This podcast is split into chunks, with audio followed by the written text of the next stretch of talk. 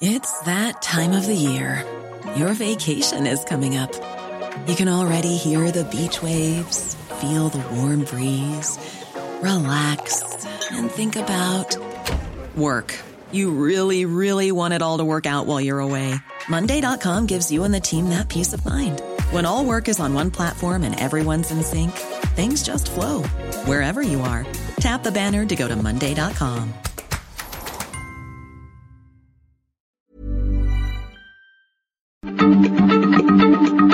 Heraldo Radio, la H se lee, se comparte, se ve y ahora también se escucha.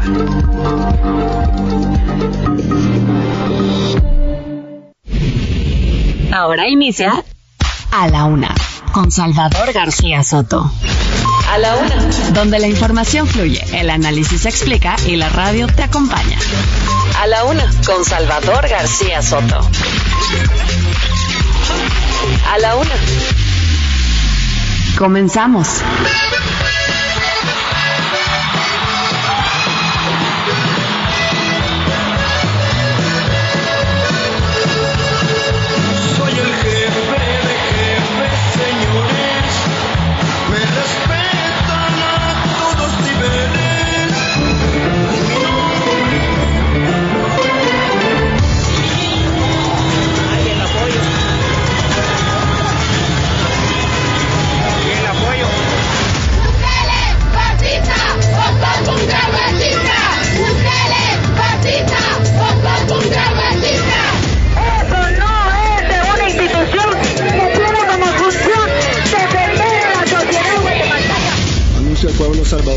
Que he decidido correr como candidato a la presidencia de la República.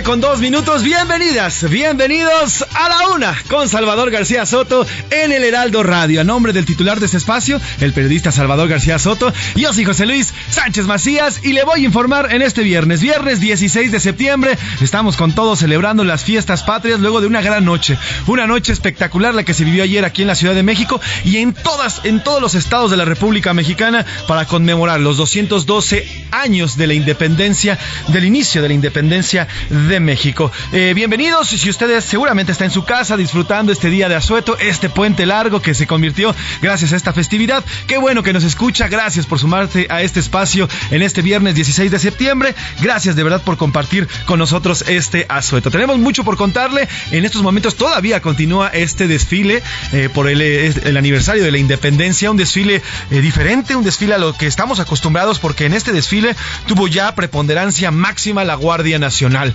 La Guardia Nacional ya como un cuerpo adherido a las Fuerzas Armadas mexicanas tuvo en esta ocasión, bueno, pues una, un protagonismo importante. Y de eso vamos a estar hablando en este, en este viernes, pero además también tenemos mucha información por compartirle. Por lo pronto, saludo con muchísimo gusto a todas nuestras estaciones porque Heraldo Media Group, Heraldo Radio es de, las, de los pocos grupos en el país que cubre prácticamente todo el territorio nacional, de norte a sur, de este a oeste y de costa a costa y frontera a frontera. Aquí en la Ciudad de México, 98.5 de FM, nuestra estación central aquí en, la colonia El Extremadura Insurgentes, en la alcaldía Benito Juárez, pero también estamos en Monterrey, Nuevo León, en Guadalajara, Jalisco, en La Laguna. Saludos a La Laguna, también a Oaxaca y a Salina Cruz también. Estas dos estaciones allá en la entidad oaxaqueña, a Tampico, Tamaulipas. Saludos a este hermoso, hermoso puerto de Tampico. Seguramente están echándose una tortita de la barda por allá. Tehuantepec, saludos también. Y mire, en el norte a Tijuana, Baja California. Y en el sur, abrazos a Tuxtla Gutiérrez, Chiapas. Saludos a todas y a todos. Y en el otro lado del, del, río Bravo, del otro lado de, eh, de nuestras fronteras, está, tenemos a McAllen, Texas, a Bronzeville, Texas, y a Now Media Radio en San Antonio y en la ciudad de los Grandes Lagos, allá en Chicago. Además, bueno, tenemos las opciones y las formas de comunicarnos a través de las redes sociales. También arroba S García Soto, arroba Heraldo de México, también arroba soy Pepe Macías es mi Twitter. Y bueno, www.heraldodemexico.com.mx si usted quiere ponerse en contacto con nosotros. Tenemos muchas formas, como ve, no hay pretexto para escucharnos y para estar juntos en este viernes. Tenemos mucho por contarle, ya le decía, mucho que platicarle mucha información para, para compartirle. Vamos a platicar del grito. El día de ayer un grito, pues al presidente López Obrador lo que le gusta, estar con la gente. Luego de dos años que fue interrumpido este grito, eh, pues este grito por el, aniversario de la independencia, por la pandemia. Bueno, pues hoy ya por fin, este, esta, la noche de este jueves, miles de personas se reunieron para ver el grito, las arengas. Vamos a platicar de las arengas.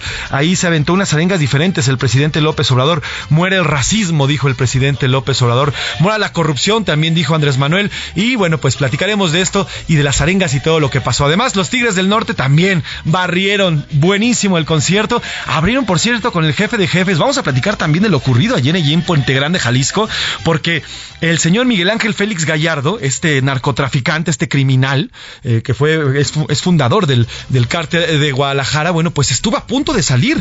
Estuvo a punto de salir ayer, ayer de Puente Grande y al unísono, prácticamente al mismo tiempo, en el Zócalo, en la plancha del Zócalo, estaban cantando el jefe de jefes, que así es como apodan al señor Miguel Ángel eh, Félix Gallardo. Al final dejó, ya no salió, se, pues, prácticamente se detuvo esta, esta salida, porque recordemos que está por dos delitos y bueno, uno de ellos todavía no ha sido resuelto. En fin, le vamos a platicar también y que baile el toro. Al menos 70 personas en la, aquí en la capital cayeron en el, torito por conducir, mire, bajo los eh, influjos del alcohol. Vaya, vaya, esto además le vamos a contar qué cenaron, qué cenaron los que están en el torito y también qué desayunaron. Y que siempre, no, ya le decía, el jefe de jefes no saldrá de prisión domiciliaria ya que pospusieron su audiencia para el próximo 23 de septiembre. Esto por los delitos, el de cocaína, el de tráfico de cocaína, ya le dieron la prisión domiciliaria, pero por el asesinato del exagente de la DEA, Enrique Kiki Camarena, ocurrido en 1985, por ese delito no se le han otorgado. Entonces, detuvieron esta salida, pero mire, había imágenes ya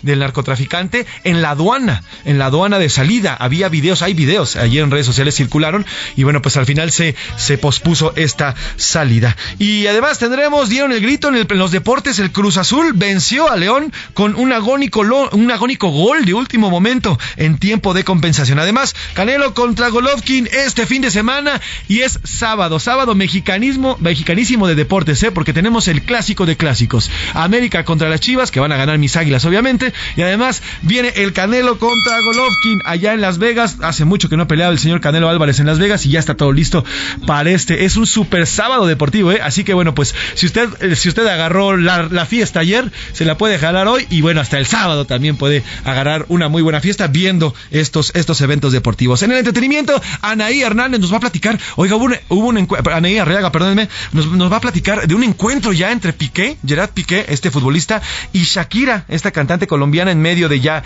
todo el relajo que traen de su divorcio y su separación. Bueno, pues ya hubo un encuentro para definir exactamente qué va a pasar con los niños, qué va a pasar con todo lo que venga en ya en adelante con este divorcio. Así que tenemos mucho por contarle. El desfile, ya le digo, vamos a hacer en un momento contacto hasta allá, hasta el primer cuadro Capitalino, porque continúa este desfile importante. Vamos a analizar además, va, a estar con nosotros el, doctor Héctor Zagal, filósofo, historiador, que nos vamos a platicar con él sobre la comida, sobre la historia, sobre todo lo que hay en torno al desfile también, qué significa, en fin, todo lo que hay en torno a estas fiestas patrias. Si usted tiene preguntas, aquí le vamos a contar chismes históricos con el doctor Zagal. Además, también analizaremos el desfile, ¿eh? el desfile desde la perspectiva militar, desde la perspectiva eh, de seguridad pública y esta gran, ya le decía, gran preponderancia que le dieron a la Guardia Nacional. Así que sin nada más que decir, sin nada más que agregar, ¿qué le parece si vamos a la pregunta del día? Porque como siempre le digo, este programa es nada, absolutamente nada, sin usted. En A la Una te escuchamos. Tú haces este programa. Esta es la opinión de hoy. Thank you.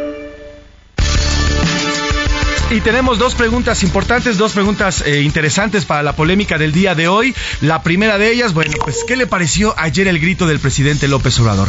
Luego de dos años en la que el presidente eh, del actual eh, gobierno, bueno, pues no pudo dar las arengas debido a la pandemia, ni en el 20 ni en el 21. Hoy el presidente López Obrador por fin tuvo esto que tanto le gusta, estar con el pueblo, gritar, arengar y reunir a las personas. estuvo cerca de 150 mil personas asistieron al Zócalo Capitalino y agregó tres arengas diferentes a lo que estamos acostumbrados. No estamos, estamos acostumbrados a escuchar el viva, el viva tal, viva guerrero, viva tal, viva tal, viva tal, pero ahora se aventó un muera, tres mueras, mueras eh, la corrupción, muere el clasismo y muere el racismo. Ahí incluso la gente cuando decía muera, pues no sabían si gritar muera o que gritan vivo. Eh, si quieren, vamos a escuchar.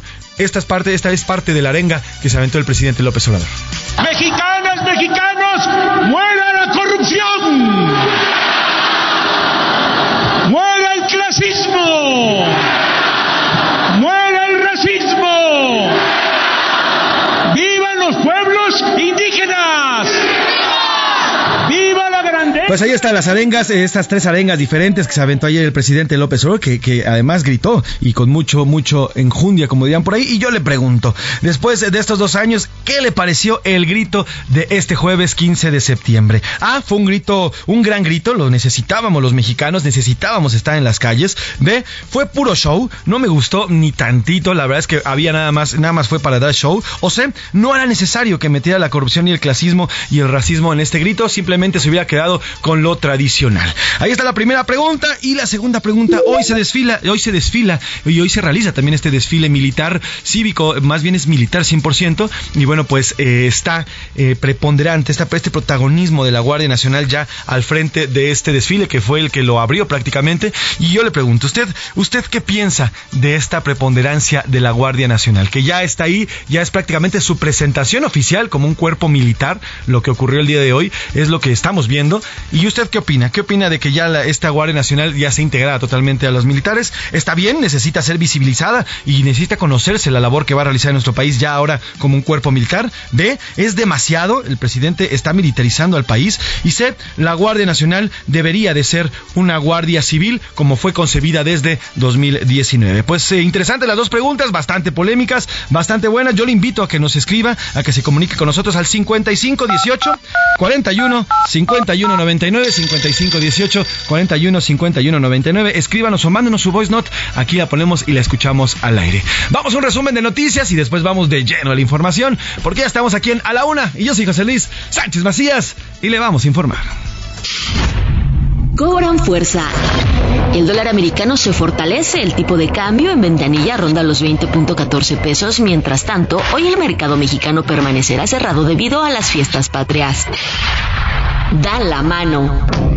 Los dirigentes del PAN Marco Cortés y del PRD Jesús Zambrano abrieron el camino para negociar una nueva coalición con Movimiento Ciudadano y anunciaron que la relación con su homólogo del PRI, Alejandro Moreno, ya está rota. Riña. Esta madrugada una riña entre dos grupos en el interior del bar Cabaretito localizado en la colonia Juárez de la alcaldía Cuauhtémoc dejó un hombre con heridas de arma blanca en el rostro. Felices patrias. El presidente de Cuba, Miguel Díaz Canel, felicitó este viernes a México por su 212 aniversario de independencia. Arrasa. Un incendio envolvió hoy en llamas un rascacielos de la empresa china Telecom en la ciudad de Changsha, en la provincia de Hunan, aunque por el momento no se ha informado de víctimas.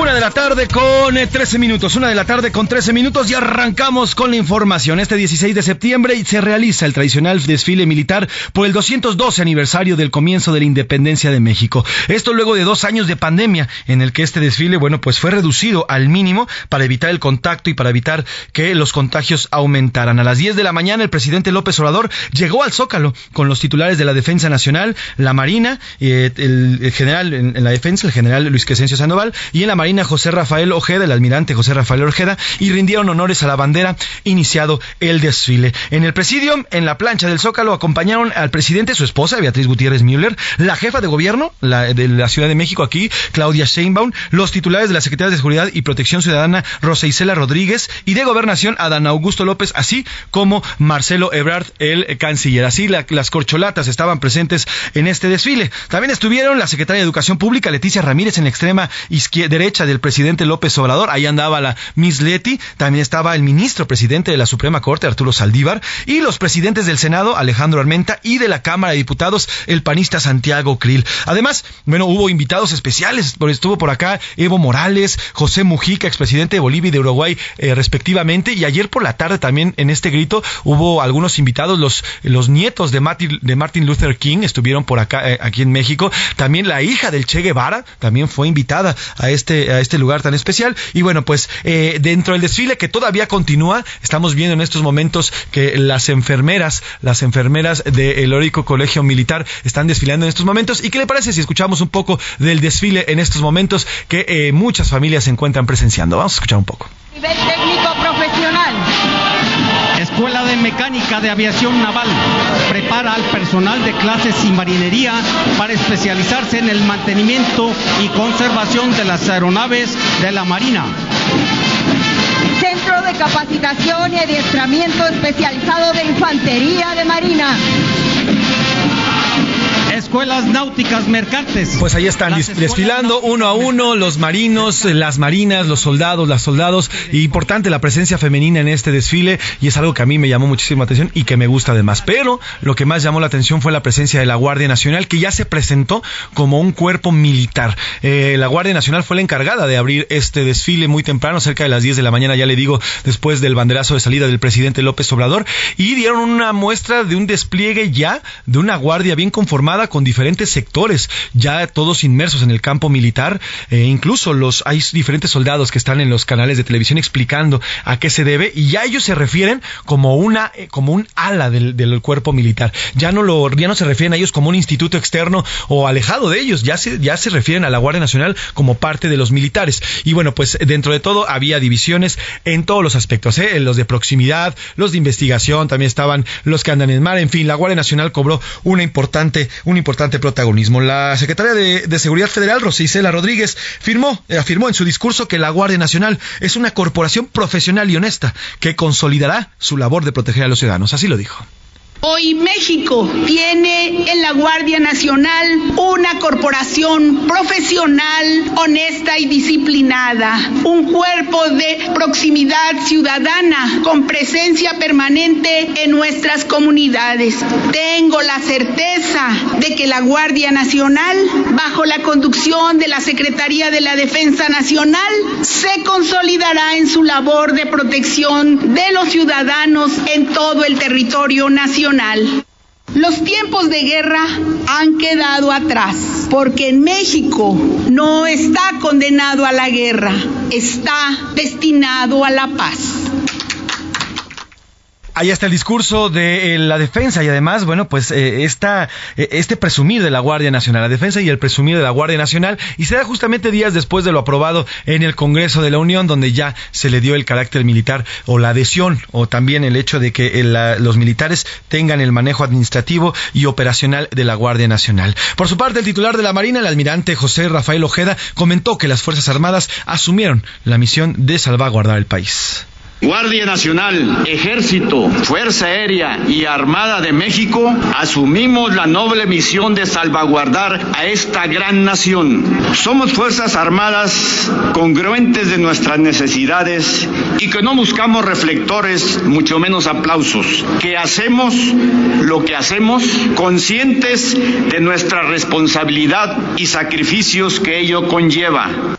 Ahí está lo que dijo el almirante Ojeda y también el secretario de la Defensa Nacional, Luis Crescencio Sandoval, habló de la Guardia Nacional, la defendió y también dijo que es una corporación que va a salvaguardarnos a nosotros los mexicanos mexicano cuenta con la Guardia Nacional, institución por excelencia para garantizar la seguridad pública de los mexicanos que en coordinación con los gobiernos estatales tiene el compromiso y firme propósito de atender la imperiosa necesidad de mejorar las condiciones de seguridad del pueblo de México. A más de tres años de su creación, para los que integramos esta Secretaría de Estado, representa una gran satisfacción constatar la importante contribución que el Ejército y Fuerza Aérea Mexicanos han hecho a la Guardia Nacional, conformando un cuerpo homogéneo, profesional y preparado en materia de seguridad pública.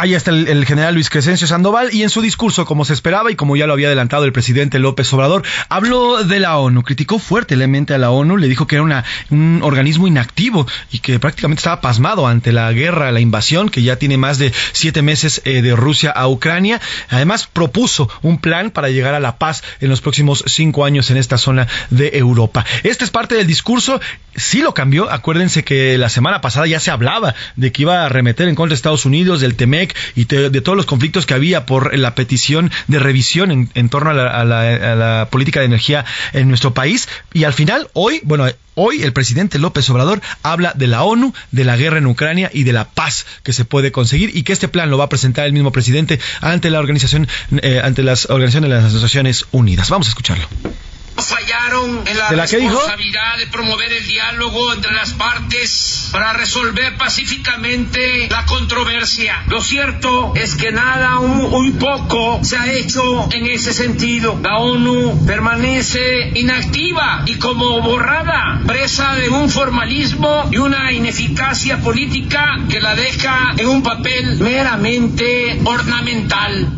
Constituya de inmediato un comité para el diálogo y la paz, el cual estaría integrado, si se acepta y hay voluntad de participar de los posibles mediadores, por los jefes de Estado de la India y del Vaticano, así como por el secretario general de la ONU. Me refiero al primer ministro Modi de la India, al Papa Francisco y al secretario general de la ONU, Antonio Guterres.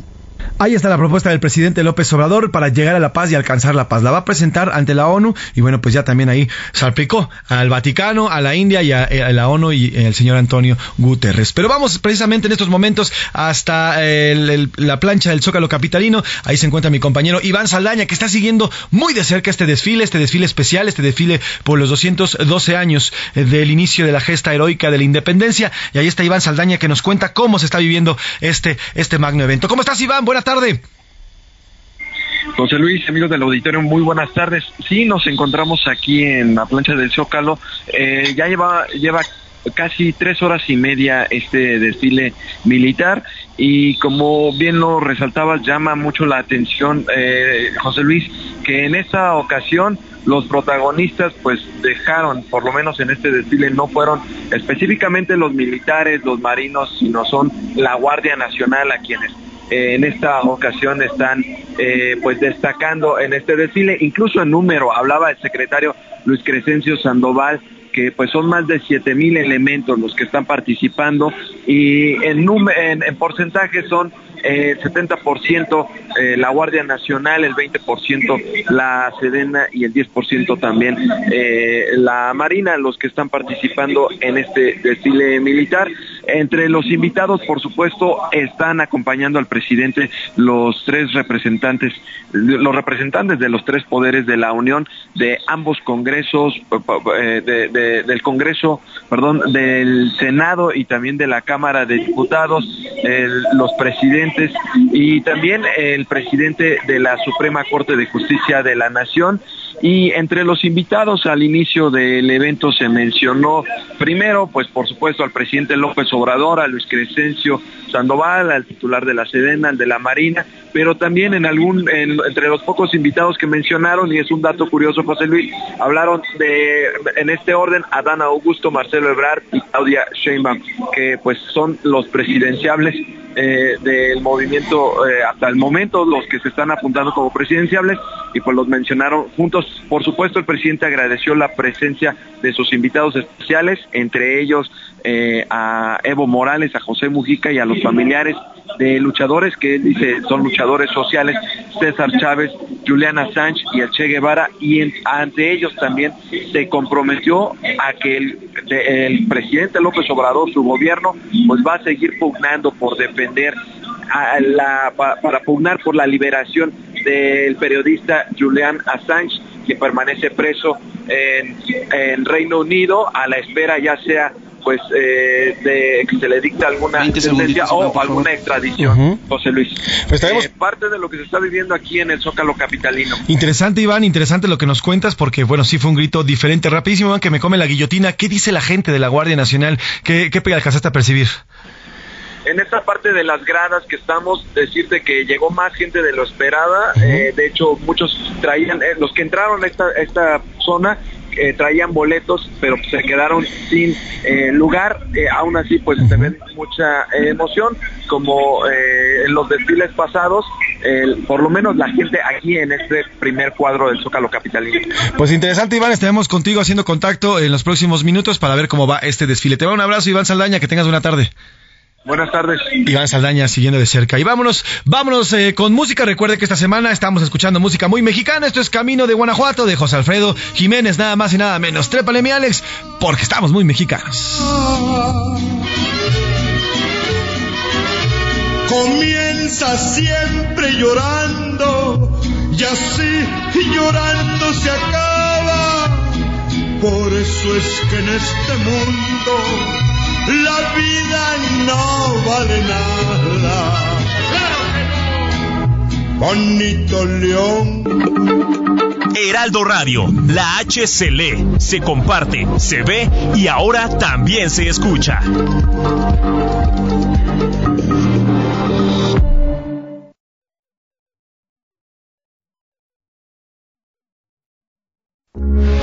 Heraldo Radio, con la H que sí suena y ahora también se escucha.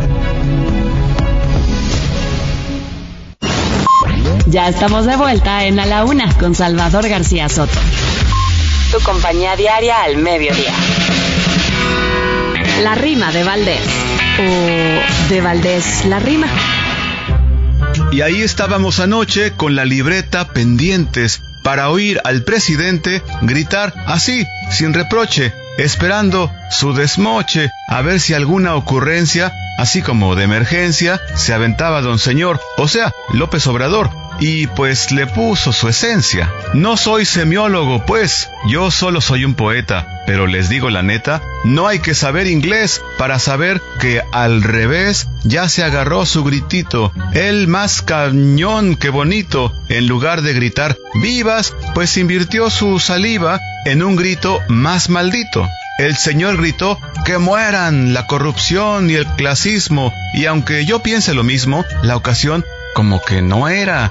Que lo diga el Señor por fuera, en mañaneras difunda, pero que no nos confunda a la hora de nuestro grito, es nuestro, y yo lo repito, que no invente y se refunda.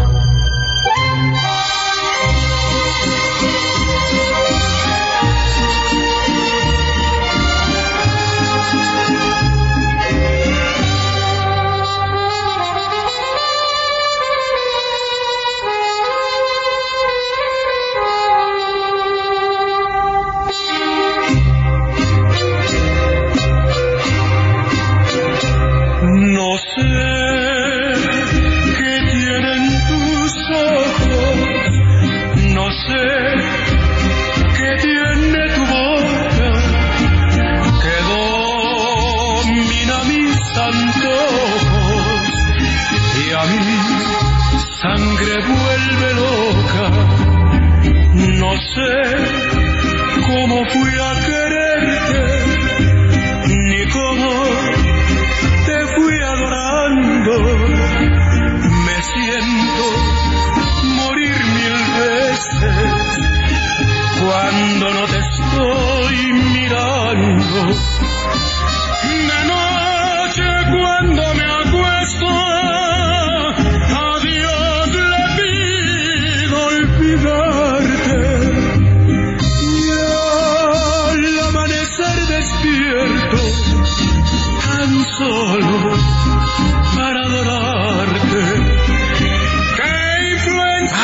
Señor, ya me volviste a dar una con 32 minutos, una con 32 minutos. Continuamos aquí en A la Una. Yo soy José Luis Sánchez Macías. Oiga, esta canción, esta canción sí es de aquellas de, ay, tráiganme la galleta de animalitos porque me voy a cortar las venas. Esclavo y amo del señor Javier Solís. Esta canción está incluida en el álbum Amigo Organillero y es una de las más exitosas del cantante originario de la Ciudad de México. El tema trata sobre la dependencia que el amor nos hace tenerle a una persona. Eh, somos esclavos, pero también somos amos. Cuando uno está enamorado, hay momentos en el que uno se siente amo, pero también hay momentos en el que uno se siente esclavo de esas pasiones, esclavo de esa persona, esclavo de los sentimientos, de los besos, de los abrazos, de las caricias.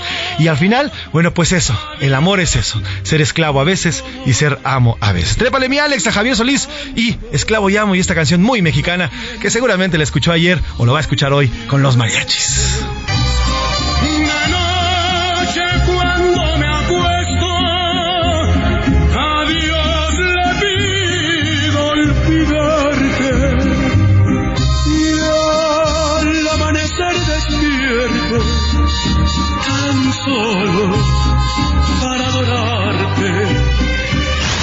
La una, con Salvador García Soto.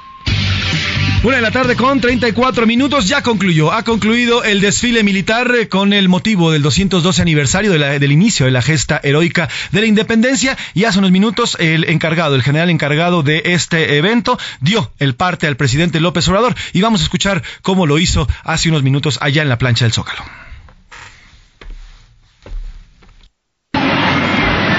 Licenciado Andrés Manuel López Obrador, presidente de la República y comandante supremo de las Fuerzas Armadas, desfilaron ante el pueblo de México 29 banderas de guerra, 77 banderas nacionales, 18.445 integrantes de la Guardia Nacional y de las tres Fuerzas Armadas, un guardia honorario, seis soldados honorarios, ocho civiles, 95 charros, 483 vehículos, 27 motocicletas, 13 embarcaciones, 5 águilas reales, 18 aguilillas de Arris, una águila ris, 8 halcones con la roja, un Caracara Cherigüey, 347 caballos, 146 canes. Participaron en la parada aérea 106 aeronaves, de las cuales 64 aviones, 42 helicópteros. Asimismo, en plataforma, un helicóptero y dos aviones no tripulados, concluyéndose sin novedad Pues ahí está, sin novedad, este parte luego del desfile, ya le decía que eh, fue un desfile bastante, pues, bastante representativo, porque significa el regreso a las calles de, la persona, de las personas. Yo creo que esa es la nota del día de hoy y la nota de ayer. El regreso de los mexicanos a la plancha del Zócalo, el regreso de todos nosotros a los lugares que son nuestros, a retomar los lugares sociales. Y precisamente las familias hoy, en este día de asueto, se salieron a las calles, corrieron hacia el Zócalo capitalino para presenciar este desfile, y ahí se encuentra mi compañero Israel Lorenzana, que nos da puntualmente lo que vivió y cómo vivieron los mexicanos este gran desfile militar. Israel, ¿cómo estás? Buenas tardes. Cuéntanos cómo viviste este, esta marcha. Buena tarde. José Luis, muchísimas gracias. Un gusto saludarte esta tarde. Pues efectivamente, hace unos minutos ha dado ya término este desfile cívico-militar conmemorando el 212 aniversario de la independencia. Todavía para estos momentos tenemos pues bastantes personas aquí en la plancha del Zócalo Capitalino. Continúa cerrada la avenida Pino Suárez, continúa cerrado 20 de noviembre, San Pablo y Zazaga, el ex Lázaro Cárdenas continúan cerrados a la circulación.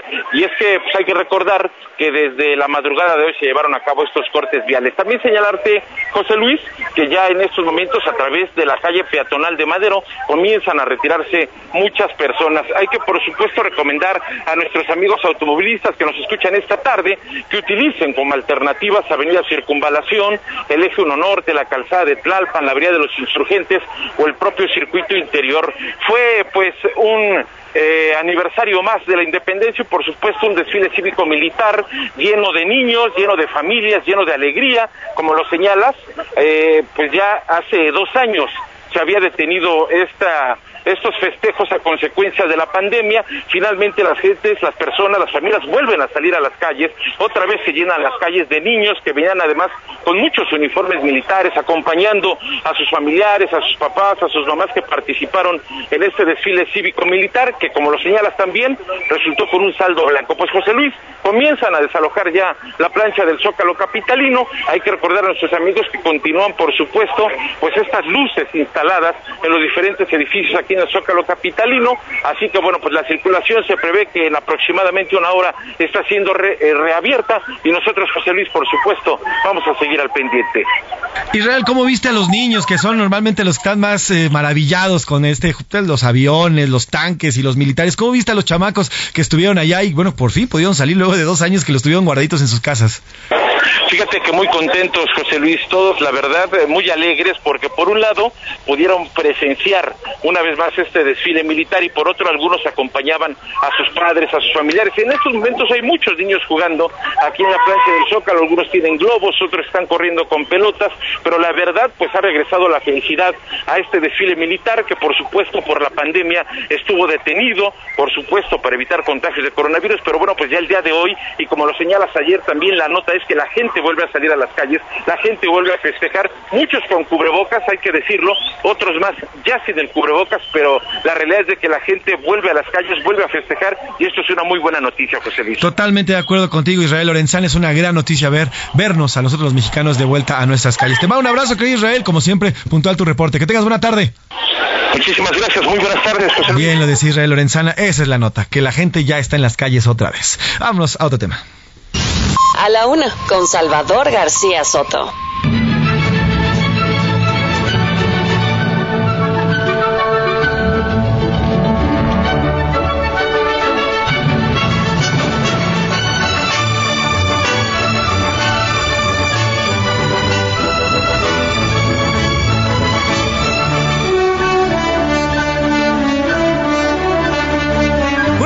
Con 40 minutos y estamos escuchando, claro, está el guapango de Moncayo porque le quiero dar la bienvenida a un gran amigo, un amigo ya, un viejo amigo y no por su edad, sino porque nos conocemos desde hace mucho tiempo y tengo el gusto y estoy muy emocionado porque después de hace años estamos en una cabina juntos luego de varias aventuras que tuvimos hace ya por lo menos 10 años. Saludo con muchísimo gusto al doctor Héctor Zagal, filósofo, historiador y además amigo muy querido por mí y por esta, por esta producción. ¿Cómo está, querido doctor? Hola, José Luis, pues encantado de estar contigo. Qué padre, en efecto, hace tiempo que no compartí cabina y además qué mejor día hoy, que es la fiesta de México, 16 de septiembre, ¿no? Así es, eh, un poquito de historia, pues usted y yo prácticamente iniciamos este gran programa que tiene hoy en MBS, en esta radiodifusora, el banquete del doctor Zagal. Exactamente, hace 13 años. ¿El Zapper Aude se te ocurrió a ti? El Zapper Aude, bueno, no es suyo totalmente, pero bueno, hicimos una gran mancuerna y de verdad que estoy muy emocionado porque esté por acá y aquí platicando usted y yo. Pues Oiga, pues entremos en materia porque es el, el grito de la independencia, hay mucho que platicar, mucho de qué abordar pero ¿qué le parece si arrancamos con el grito? Estos muera, estos tres muera que se aventó el presidente López Obrador. Decíamos, eh, es muy raro que se diga un muera en el grito porque no antes viva. ¿Qué opina de esto? Y además, ¿qué antecedentes históricos hay de esta, de bueno, en toda la historia del grito no hay eh, ningún muera, si es viva, salvo, y esto es lo, padre, el de 1810. Claro. Eh, el de 1810 que no tuvo lugar el 15, sino el 16 de septiembre en la madrugada en el pueblo de Dolores, cuando el padre Hidalgo convoca pues al, a la sublevación, grita, hay dos versiones de ese, de ese grito, eh, grita viva Fernando VII, viva la Virgen de Guadalupe, muera el mal gobierno y mueran los, los, gachupines. Con lo cual podemos decir que pues sí hay un antecedente histórico en este en este grito de los mueras, ¿no? Eh, ahora, yo creo que cada presidente le va poniendo como su sabor a los, a los gritos, ¿no? O más que su sabor, algunas variaciones. Eh, por ejemplo, eh, fue eh, Díaz Ordaz en 1969, después del trágico, bueno, no el trágico, sino trágico, pero eh, terrible eh, matanza. ¿no? Digo, no, digo trágico porque no fue una catástrofe. no, fue causalidad, sino fue, provocado. Fue, fue provocado. Bueno, como para tranquilizar el ánimo, porque se llevó una silbada de aquellas, dijo, bueno, viva la concordia entre todos los mexicanos. Luego, uno que le varió bastante es José López Portillo, quien había jurado, había dicho que iba a defender el eh, dólar como un perro y heredó el, perdón, el, peso. Bueno, si al final sí lo defendió el dólar, acabó defendiendo el dólar. Y heredó una crisis y entonces justo en su último grito, en el que aquello estaba cayéndose el país, dijo México vivió, México vive, México vivirá, diciendo ánimo, ahí se los dejo, pero sí los, sí, sí, sí, sí va. Hay, hay historias del, grito, eh, que otro? Eh, bueno, uno muy importante fue el que dio en 1942 el presidente eh, después de Lázaro Cárdenas se me acaba de olvidar el nombre es eh, Ávila Camacho, ya sin nombre, el general Ávila Camacho, rodeado de seis expresidentes. Entre ellos estaba Lázaro Cárdenas, que era secreto de defensa, estaba Pascual Ortiz Rubio, estaba Elías Calles, y fue muy importante porque México estaba en guerra con Japón, Alemania nazi, y con Italia. Entonces fue como un, grito pues muy donde lo que quería era mostrar que todo el gobierno estaba unido desde la historia, todos los presidentes y pues con mucho con mucho miedo, ¿no? Salina de Gortari, eh, después del levantamiento de Zapata, del zapatismo, en Chiapas, dijo un viva Zapata, ¿no? Como decir, que no me quiten a Zapata, aquí lo aquí lo tengo yo, ¿no? Es decir, cada presidente con base en el contexto que está viviendo y que está gobernando va modificando. Exactamente. porque al final eso, el grito es eso, es un, es un grito de unión para todos los mexicanos. Exactamente. Es, una, es, un llamado a todos los mexicanos a que sigamos adelante dependiendo del problema en el que estamos. Claro, ahora, gritos surrealistas, uno que me gusta a mí mucho, es, vayamos a 1864, eh, Maximiliano de Absurgo está en, en México apoyado por las bayonetas francesas, deja a Carlota aquí encargada de las fiestas patrias y se va a Dolores Hidalgo, donde además del grito, él propiamente sí da el grito en la noche el 15 de septiembre en español eh, y estaba eh, escoltado por soldados franceses, belgas y austriacos y se avientan, viva México, viva la independencia, dices, mm, bueno, y luego viva Napoleón III, que era el que había enviado los soldados, y viva Leopoldo II, perdón, Leopoldo I, que era el suegro, y además también había mandado soldados. Ese dices, ya, o sea, es como de vergüenza ese Oiga, doctor, y bueno, pues dentro de todas estas parafernalias patrióticas que estamos viendo hay varias vertientes. También está la gastronómica. Uy. Y esa, y esa yo sé que usted le, entra duro porque, aunque es flaquito, pero le gusta bien comer. Saliendo de aquí, voy a comer chiles en nogada que ya están preparándose en mi casa. Qué riquísimo. mire, aquí somos uno, dos, tres, somos siete, entonces queremos siete, también. Siete, para, siete con todo. Exactamente, con todo. Y de dos por cabeza dicen en su producto uno capeado y uno sin capear. Ah, a, ver, vamos a entrarle por ahí.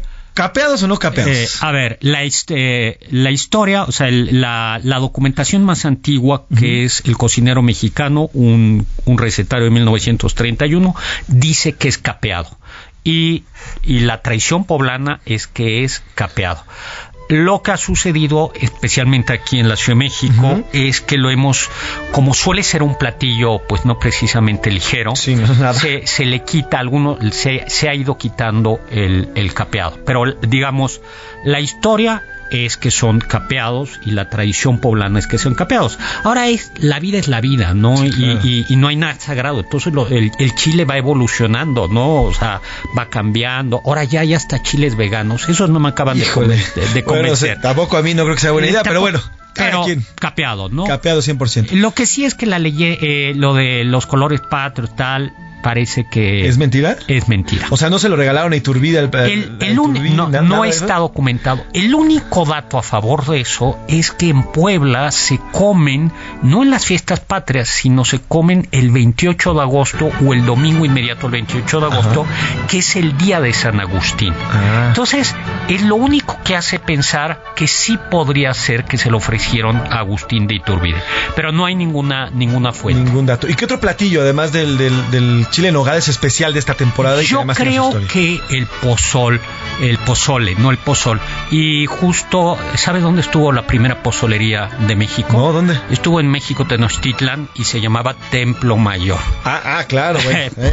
porque ahí se, ahí se picaba la carne. Exactamente, porque los mexicas no es que lo comieran diario, pero cuando un guerrero eh, eh, tenía un cautivo y lo ofrecía en sacrificio, pues se cortaba la cabecita eh, el muslo se reservaba para el tlatoani. O sea, estamos hablando de seres humanos, ¿eh? no, de pollo, no de, de cortar la, la, la cabeza, cabecita la cabeza La cabeza y se cocía con maíz. Y hay códices donde aparece la olla con maíz y el pobre, eh, la, la, cabeza del pobre cautivo del sacrificado ahí. Entonces yo creo que ahí se comió el primer pozole al templo, eh, pozole al templo mayor. Pero yo creo que es algo típico, ¿no? Y pozoles hay de muchos, muchos tipos, de, de muchos tipos. Pero todos tiene la misma base, el maíz y el caldo. Exactamente. Y nada más por el de Guerrero, que es el pozole rojo, y, se va. sí, van variando, va, va viendo variaciones, pero es cerdo, eh, es lo, más original, eh, y maíz. Y es un platillo súper mestizo, porque en realidad, si al pozole mexicano, al pozole le quitamos el cerdo, que es español, la lechuga, que es español, el rábano, que es español,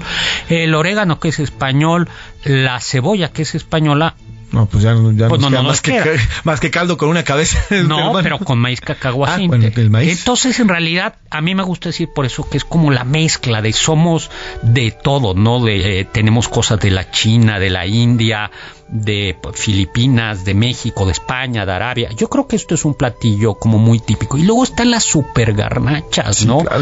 los pambazos eh, son, los pambazos tienen un, lugar privilegiado. ¿Cuáles son las historias de esos pambazos? Porque además son, son, a ver, son tortitas que se remojan en una, en una especie de guajillo. Exacto. Y luego se fríen, ¿no? Muy bien. La originalmente el pambazo era un pan de pobre y se escribía con pambazo, era un pan de pobre, no era un pan que comían los pobres. Y precisamente como comían los pobres, pues lo rellenaban eh, pues con poca proteína eh, y con papas eh, y, una cosita de chorizo nada, nada más para darle sabor. Pero claro, eso en México pues somos geniales y algo que en realidad es un platillo muy sencillo, muy de pobre, por decirlo así, lo hacemos maravilloso, con esa, ese guajillo y por supuesto la lechuga, eh, el queso, la crema y un poquito de salsita verde.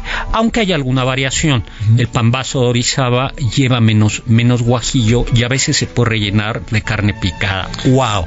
ya me dio hambre. Qué rico, no, y a mí también. Ahora, doctor, a ver, los dulces. Hay dulces que muchos, dulces mexicanos, tipo, típicos mexicanos, que hay muchos que no conocemos, que no hemos comido y algunos incluso ya desaparecieron. Y es a mí hay, una, hay uno que me encanta y que está a punto de extinguirse, que solo se puede comer en un café que existe en la Ciudad de México y en algunos lugares y en algunas dulcerías, que son los huevos reales. ¿Huevos reales? ¿Cómo son los huevos Es una especie de flan, es, es, es una especie de flan, es como un pan hecho a base de yema si lo comes es muy desabrido, pero lo remojas en un, en un almíbar que lleva mucho jerez o mucho un vinito, almendras y por supuesto dulce y canela, se remoja, se come con cucharita, bueno, y es, te vas al cielo. ¿Huevos reales se llaman? Huevos reales. Real. ¿Y de dónde viene ese? Eh, es, mona, es un platillo que se comía en la Ciudad de México y es muy de convento, muy, muy, muy, de, convento. Sí, ya las monjas tenían muchos platillos hechos a bases de yemas de huevo. Y este es un platillo hecho a bases de, de yemas de huevo. ¿Qué otro dulce, doctor?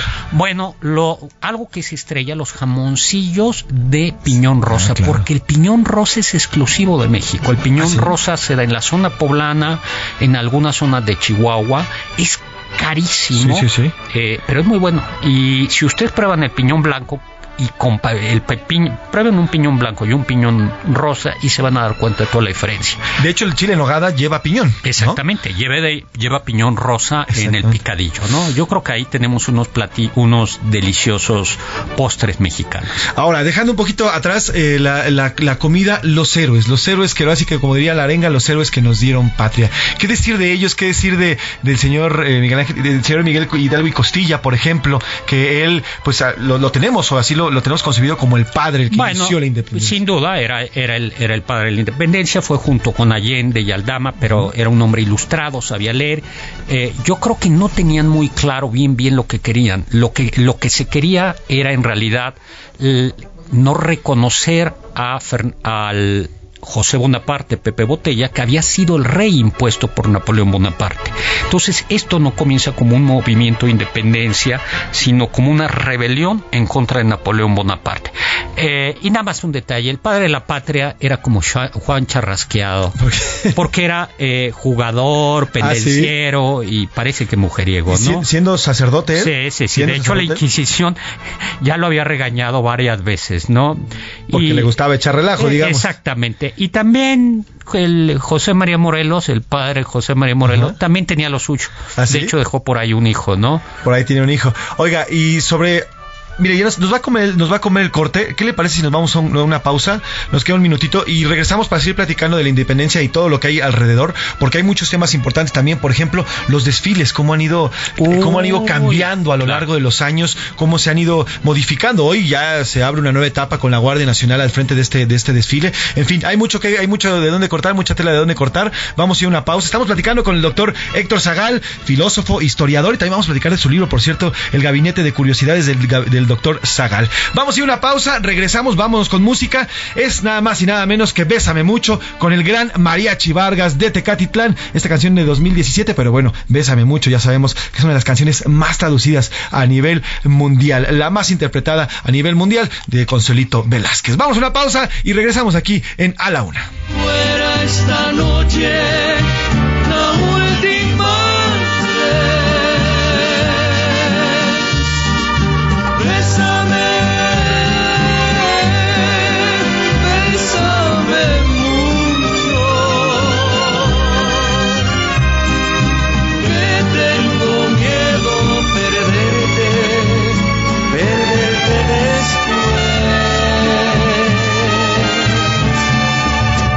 bésame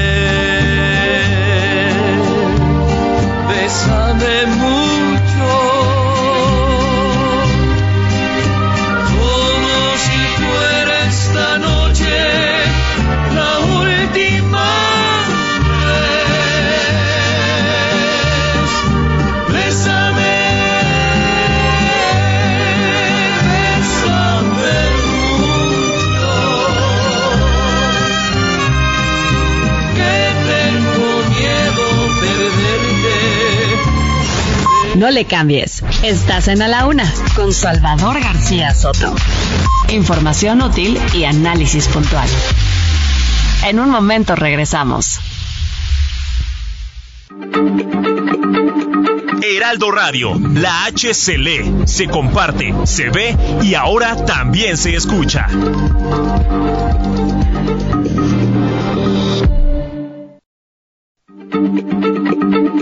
Heraldo Radio, la H se lee, se comparte, se ve y ahora también se escucha.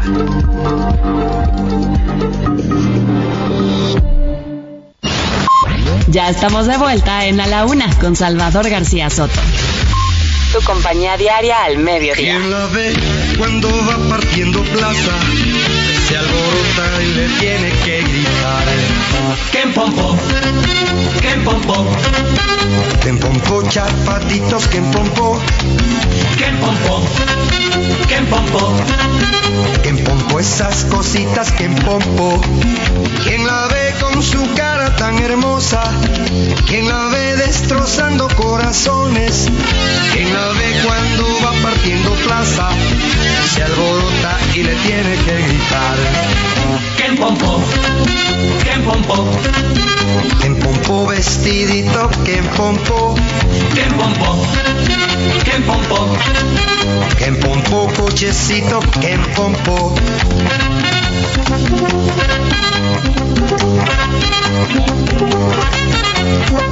Dos de la tarde con un minuto, dos de la tarde con un minuto. Bienvenidas, bienvenidos a la una con Salvador García Soto en el Heraldo Radio. A nombre del titular de este espacio, el periodista Salvador García Soto, yo soy José Luis Sánchez Macías y le voy a informar en este viernes, viernes 16 de septiembre, cerrando la semana, viernes de puente, viernesito tranquilo. La ciudad, mire, está impecable como nunca. Uno puede viajar de cualquier lado, 10, 15 minutitos se hace a cualquier lugar hoy que no hay tráfico, no hay tránsito y así se disfruta muchísimo. Tenemos 22 grados centígrados aquí en la capital, una, una tardecita pues medio nublada, frescona y se prevé que va a llover cerca de las seis y media de la tarde, un 70% de probabilidades de lluvia. Estamos escuchando nada más y nada menos que al señor Francisco José Hernández Mandujano, mejor conocido como Chico Che. Eh, si usted pudiera encontrar alguna vez alguna playlist del presidente que hiciera allá en Spotify, seguramente encontraría esta canción en esta playlist porque bueno, le encanta al presidente López Obrador, la pone pues por lo menos cada semana para recordar y para poner al señor Chico Che. ¿Quién popó esta canción que se hizo se hizo muy famosa, se hizo muy famosa en la década de los 70s y los 80s y además bueno, pues eh, forma parte ya de, pues, de las músicas populares de los mexicanos. Trépale mi Alex, a quien compó y al señor Chico Che. ¿Quién pompó? ¿Quién pompó? ¿Quién pompó vestidito? ¿Quién pompó? ¿Quién pompó? ¿Quién pompó? ¿Quién pompó cochecito? ¿Quién pompó?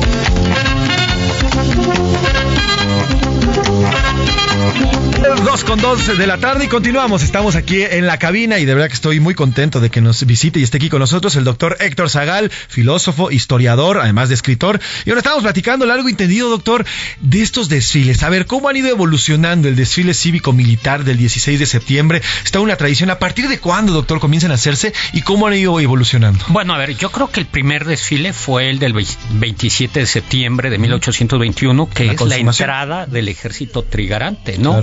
Y a partir de entonces siempre va a haber eh, desfile militar. La única discusión es cuándo se celebraba la independencia, si el 28 de septiembre o el 16 de septiembre. Pero digamos que ya la, la celebración, celebración con desfile es en 1825, ya como México, como República, en 16 de septiembre, que por cierto estuvo, eh, eh, estuvo a punto de suspenderse por una epidemia de sarampión en la Ciudad de México. En ese año. Sí, pero eh, y, y entonces lo que hicieron fue reducir al mínimo, mínimo, mínimo todo, la pachanga, pero hubo desfile. Es decir, eh, perdón que le interrumpa, doctor, es decir, esto que vimos el año pasado y el antepasado No fue la primera no fue la primera vez que se suspendía por un tema pandémico. Exactamente. 1825, eh, la República había organizado ya como República el Gran Pachangón 15 y 16 de septiembre, con desfiles, fiestas, verbenas. La diferencia es que la verbena popular era en la Alameda. Entonces, Ah. por todo lo grande. Y en agosto se desata una epidemia de sarampión que mata muchísima gente. Y entonces dicen, bueno, pues vamos a mandar las fiestas al 28 de septiembre. Pero pues la- el presidente de la República dice, no, porque eso es recordar la consumación, que éramos imperio. Pues vamos a hacerle el 16, pero chiquita, chiquita, chiquita, o sea, casi sin gente, ¿no? O sea, que no es la primera vez que pasa. Eh, siempre ha habido, siempre ha habido soldados, siempre ha habido desfile militar, y más o menos el camino era eh, la calle de Plateros, que es hoy, hoy Madero, el Zócalo, que era mucho más pequeño, eh, el, el Zócalo, era, tenía un mercado grande que se llamaba el, el Parián, y eh, yo creo que el desfile más memorable fue el de 1910, cuando México cumplió 100 años. Y lo que hizo fue Porfirio Díaz dos cosas. Una, hubo un desfile histórico, entonces desfiló Moctezuma, Iturbide, Cortés, y además se invitó a países, a otros países, a que mandaran legaciones. Entonces llegaron soldados, eh, me parece que alemanes, de Estados Unidos, y desfilaron, con lo cual fue uno de los desfiles más, más bonitos. Y yo creo que el del 2010 también hubo, hubo invitados extranjeros. Sí, ¿no? claro, sí, sí, sí. Para los- el bicentenario del centenario. Y luego desfiles interesantes. Desfilaban los granaderos hasta 1968. Ya en el 69 creo que desfilaron y les chiflaron. Y a partir de entonces dejaron de desfilar los granaderos. Y unos que no sé exactamente cuándo comenzaron a desfilar, pero que siempre han sido muy aplaudidos, eran los bomberos. Sí, claro, sí, son héroes. para Héroes, nosotros. por supuesto, además héroes que no matan gente, sino que salvan gente, que ¿no? salvan vidas. Ahora, doctor, yo tengo memorias, tengo recuerdos de que antes había un mayor contingente cívico. Habían Charros, los charros, habían las, las adelitas, eran, eran más, era un, un mayor contingente cívico. Hoy, pues es, es- ha sido reducido impresionantemente y le han dado fuerza a las fuerzas militares. Sí, por supuesto, lo tradicional ya desde hace mucho tiempo, eh, desde que se hizo el 14 de septiembre, Día del Charro, lo tradicional era que cerrara justo el contingente de charros. Eso era de charros y eh, mujeres y hombres y niños. Ese era lo, tradicional. Y lo que yo te decía, salían los bomberos, ¿no? Eran parte del, desfile, ¿no? Eh, sí, en efecto, yo creo que se ha ido haciendo un poco eh, cada vez más militar, más militar el, el, desfile, pero siempre ha sido militar. Ahora, yo creo que el desfile militar más triste de México tuvo en lugar el 16 de septiembre de 1847. ¿Por qué? El, el ejército salió de la Alameda por la calle Plateros y llegó a Palacio Nacional, nada más que era el ejército gringo. Ah, ¿por? porque en México, eh, porque México había perdido la guerra, estábamos ya, la bandera, el 15 de septiembre de 1847, es decir, un día antes la bandera de Estados Unidos estaba ondeando, y entonces el general Scott, porque la verdad es que la Ciudad de México se defendió muy bien, muy muy brava, no por el ejército que se había ido ya, sino se había defendido el pueblo.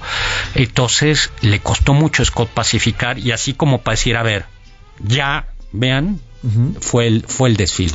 Eh, interesante, interesante, doctor. Ahora vamos a las arengas. ¿Cómo fueron evolucionando? ¿Quién, quién definió que se tenía que decir viva Dolores, viva tal, viva tal? ¿Quién, quién definió eso? A ver, eh, en realidad mm, lo que siempre fue, eh, lo que siempre fue es la idea de conservar. Nadie, no hay no hay certeza histórica de lo que dijo eh, eh, de lo que dijo Hidalgo. No son casi segundas segundas manos no entonces los gritos comienzan en 1825 cuando siempre aparece siempre tiene que aparecer viva México viva la independencia eh, y lo que va a ir evolucionando es que va a aparecer la religión viva la Virgen de Guadalupe vivan las garantías y poco a poco va a ir desapareciendo las referencias a la Virgen de Guadalupe eh, y a la religión y digamos que ya el, el, grito laico, laico, laico lo va a dar, eh, se va a dar a partir de la reforma mm, con, con, el gobierno Juárez, mm, de, el gobierno de Benito Juárez,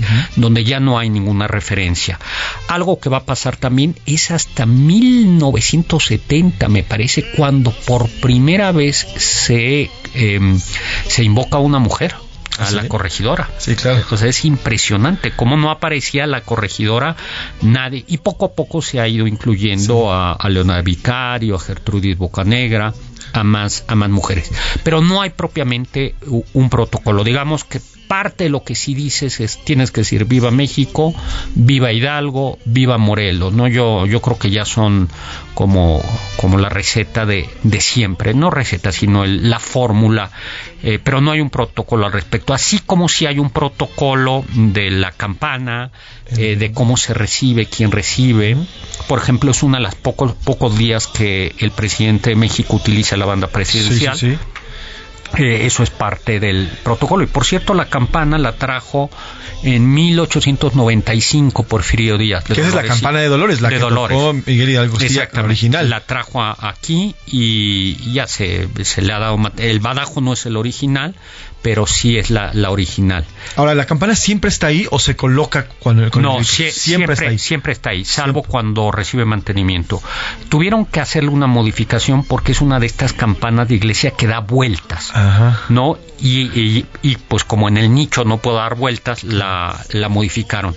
Y los niñitos estos que tiene como angelitos no son originales, se los ah, pusieron. ¿Son restaurados? Son eh, no, son inventados. Ah, o sea, no, originalmente no tenían No tenía, no, era, era una campana, ¿no? Ah. Eh, pero sí se sabe que es la campana que tocó, eh, la campana de, de, Dolores. Y lo que se hizo después, pero ese sí no sé quién fue el presidente, es 32 réplicas para eh, otros para todas las entidades federativas. Y la tradición de que el presidente dé el grito en Dolores la comienza en 1830 el presidente Bustamante. Y a partir de entonces, poco a poco lo que se va haciendo de tradición es que el último año del sexenio un presidente lo dé en Dolores Hidalgo y se dejaba en, eh, a México a dar el grito o al regente de la Ciudad de México o, algo bien importante, al presidente de la Suprema Corte. Ah, eso es importante. Eso, eso ha, ido, ha, ido variando, ¿no? Dependiendo del presidente. lo decide al final. El presidente define y al final. Definía, ¿no? Definía, ¿no? Eh, ¿quién, ¿Quién lo da? ¿No? Cuando el sí, porque él nombraba el al presidente, ¿no? Pues interesante, querido doctor. Oiga, rapidísimo, ¿tiene TikTok? ¿Dónde lo seguimos? En redes sociales. Ah, porque bueno. está muy activo. Si usted quiere escuchar más historias de la comida, de lo que sea, usted puede seguir al doctor Héctor Zagal, que nos explique, les explica puntualmente la historia de las comidas principalmente, pero también historia en general y filosofía, doctor. Pues mira, H Zagal Twitter, H Zagal Instagram, TikTok, Doctor Zagal. Así estoy. H Zagal Twitter y Doctor- ¿E Instagram? eh, ¿H Inst- Zagal? Sí, también. Y lo demás, Doctor Zagal. Doctor Zagal. Ahí cual. Zagal con Z y con G. Bueno, pues síganlo, el doctor Zagal. Y además, bueno, su libro, el libro, el, eh, el gabinete de curiosidades del doctor Zagal también está a la venta, editorial Planeta, ¿verdad, doctor? Así es. Ahí Gracias. nos, bueno, ¿qué, qué nos platica rapidísimo en, en este gabinete de curiosidades? Este, pues te puedo platicar, por ejemplo, el origen de la cerveza, ¿no? Pero no solo eso, sino nosotros creemos, por ejemplo, que la cerveza es muy mexicana y en realidad la cerveza es una extranjera en México. Comenzó a ponerse de moda en México entre los mexicanos en 1930. En O sea, poquito, era, era una bebida súper elegante que snob, que tomaban solo los austriacos, los ingleses, eh, como también el fútbol. Ah, sí, claro, y lo trajimos acá. Y además Es- en Pachuca, que es donde, se empezaba a generar, ¿no? Por En ejemplo, fin, eso. Eh, en fin, de esto y más curiosidades va a poder encontrar usted en el gabinete de curiosidades del doctor Zagal y sígalo también, H. Zagal y el doctor Zagal. Doctor Zagal, de verdad, qué gusto haberlo tenido en este espacio, qué gusto volver a compartir una cabina con usted y hagámoslo más seguido, ¿le parece? Seguro. Un abrazo. Queridísimo doctor Zagal, gracias por haber venido. A comer chiles en nogada. A comer provechito, querido doctor. Y bueno, vámonos a ir a otro tema.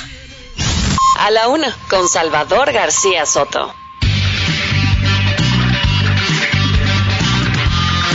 Continuamos aquí en, A la Una, 2 con 13 minutos, 2 con 13 minutos. Y bueno, pues vamos a la parte más importante de este programa, que es escuchar sus opiniones, escuchar todo lo que eh, usted quiere opinar al respecto de las dos preguntas que le hicimos en esta, en esta, eh, en esta tarde de viernes. Y bueno, pues ya están aquí en cabina, como siempre, y vamos a leer sus mensajes y a escucharlos. Mi queridísima Milka Ramírez.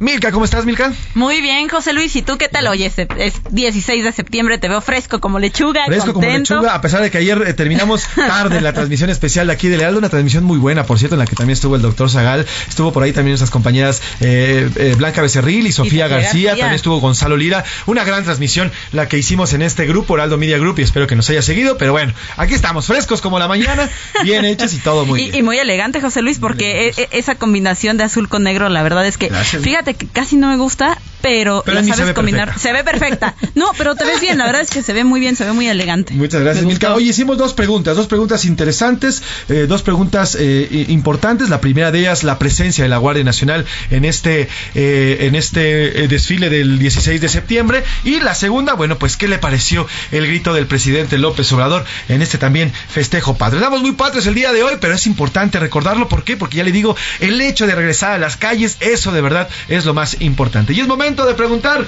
¿Qué dice el público? ¿qué dice el público, Milka Ramírez, con las, eh, las respuestas que nos están echando y nos están mandando? Nos dicen saludos de, ay, saludos desde Jalisco. Me da Saludos. asco e indignación escuchar el grito de López Obrador por tanta hipocresía y su típico lenguaje de engaño nacionalista, mientras que México está hundido en inseguridad, pésima salud y empobreciéndose más y más, pero acostumbrándonos al engaño. Bueno, gracias, gracias por su comentario. Fuerte mensaje. Hola José Luis y todo el equipo que les tocó chambear hoy. Aquí estamos siempre al pie del cañón y con muchísimo gusto, la verdad, ¿eh? La verdad es que yo, esto del periodismo es así y nosotros estamos muy, muy contentos de acompañarlo porque en estos días, en estos días, eh, este, siempre estamos con usted y nos, nos- es importante porque usted está en su casa, está cocinando, ahí hay varios mensajes de que están cocinando y bueno, pues nosotros aquí estamos contentos de Eh, eh, eh, acompañarlo. perdón, es que me reí porque nos dice nuestro productor Esponda que estamos como en el Titanic que preguntan, ¿hay alguien aquí con vida? Sí, nosotros, claro, y todo el andamos. Group. A ver, la redacción está llena, ¿eh? La redacción, aquí todos aquí están chambeando arduamente. Dice, soy Alberto de Colima. Los muera en el grito son un balazo en el pie, ya que todos nos damos cuenta de la evidente corrupción de la 4T.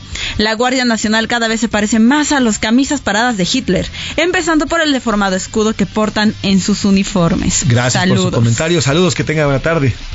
Y luego, buenas tardes. El grito fue un show más del tirano de Macuspana. Pobre México, tan lejos de Dios y bajo el dominio, dominio de un dictador comunista. Yo, yo ahí, por ejemplo, yo creo que en los gritos es una gran fiesta para nosotros. Más allá del presidente, del gobernador, de quien sea que esté en el, en el gobierno, yo creo que esta fiesta es para usted, para mí, para nuestros hijos, para nuestros compañeros, nuestras familias, y hay que celebrarlo. Sí, a lo mejor no podemos estar, eh, o se puede o no estar de acuerdo con el gobierno actual, pero esta es nuestra fiesta. Y dejársela a los políticos significa deshacernos de ella, y eso nunca podemos permitirlo. Es nuestra fiesta y hay que celebrarla con muchísimo. Exactamente, José O sea, festejamos que tenemos patria, que tenemos libertad independientemente de los problemas que, que puedan haber en el país. Tenemos patria, tenemos libertad y bueno, también tenemos, gracias a Dios, vida y salud para festejar y poder decir viva México. viva, claro, somos orgullosos a pesar de todo, a pesar de todo y a pesar de todos, viva México. Ah. Claro, y el país lo hacemos nosotros, no los políticos, hay que recordarlo siempre. Muy claro, eso, eso estoy de acuerdo. ¿Te parece si vamos a Twitter? Vamos a ir a Twitter, pero aguántame porque ya está aquí el señor Oscar Mota. Oscar Mota, ¿cómo Oscarín, estás? hola. Depender eso. Ahí está. ¿Cómo estás, mi querido Mafre? Mi querida Mil, ¿cómo están? Te veo más dormido que a Pepe y que No, yo, o sea, y lo he platicado, eh, genuinamente ayer fue gritito y a dormir. Eh, así que su gritito y a dormir. Su gritito digamos. y a dormir, ahora sí. O- obviamente, para la banda, nos, no, pues, el grito de independencia, ¿de qué estamos hablando? Ah, exactamente, exactamente. Mil, por Milka, favor. por favor, Dios santo. Oye, este, Me este, perdí, estamos entrando ahorita contigo una vez. Va además a rato vamos a platicar de los deportes porque Venga. traes un regalo, un par de regalos muy buenos, muy, muy buenos. Yo sé que los que nos están escuchando, que están plenamente despiertos, no están desvelados, están frescos. No están crudos. No, no están crudos. Y por lo mismo dicen, pues, ¿qué vamos a hacer este fin de semana, no? Exacto. Bueno, al rato platicaremos un poquito acerca de lo que hay que hacer el sábado, pero el domingo. El domingo hay partido. Es Pumas contra Cruz Azul Ándale. en el Estadio Olímpico Ay, de no más. Ciudad Universitaria. El, el malo Ay, no contra el peor. Ahí usted nada más defina quién es quién y ya. Oye, Pero- qué grosero, Pero ahí sí, ya se junta, ahí sí ya se junta el tema de repechaje, liguilla, ¿eh? O sea, es un partido interesante. A ver, entonces, tenemos, mi querido Mafren, son Dos boletos dobles. dos boletos dobles, dos ganadores. ¿no? Exactamente. Dos ganadores. Muy fácil porque mm, la pregunta va a ser muy fácil, porque al final del día yo sé que todos ustedes ahorita están tranquilitos, están todavía despertando, están tratando de recordar que Carburando, estamos carburando. cómo fue el grito el día de ayer. Entonces, bien sencilla la pregunta. A ver, ¿cuál es? Bien sencilla. Cruz Azul y Pumas, en, en un tono diferente, claro, pero comparten un color. Claro. ¿Cuál es ese color que? Ándale. Ya, por Está favor. fácil, está Ay, fácil. por favor, Ojo, ¿no? ojo, ojo, no es el amarillo, nada, no se queda, ojo.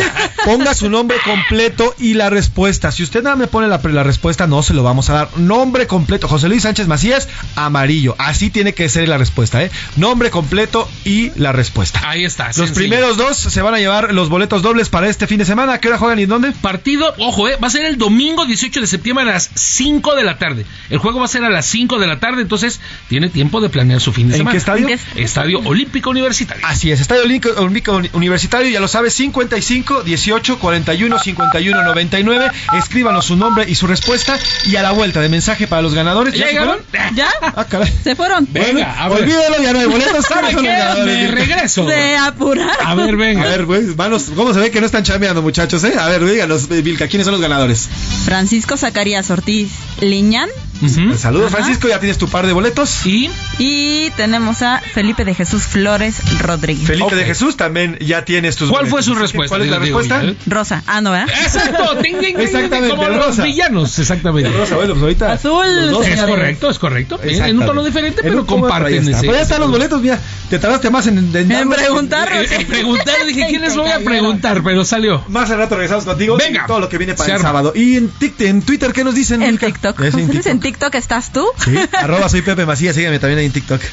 Ok, y en Twitter, la comunidad tuitera sobre qué les pareció el grito, el 11% dice que fue un gran grito, el 65% dice que fue puro show y el 24% dice que dijo cosas de más el presidente.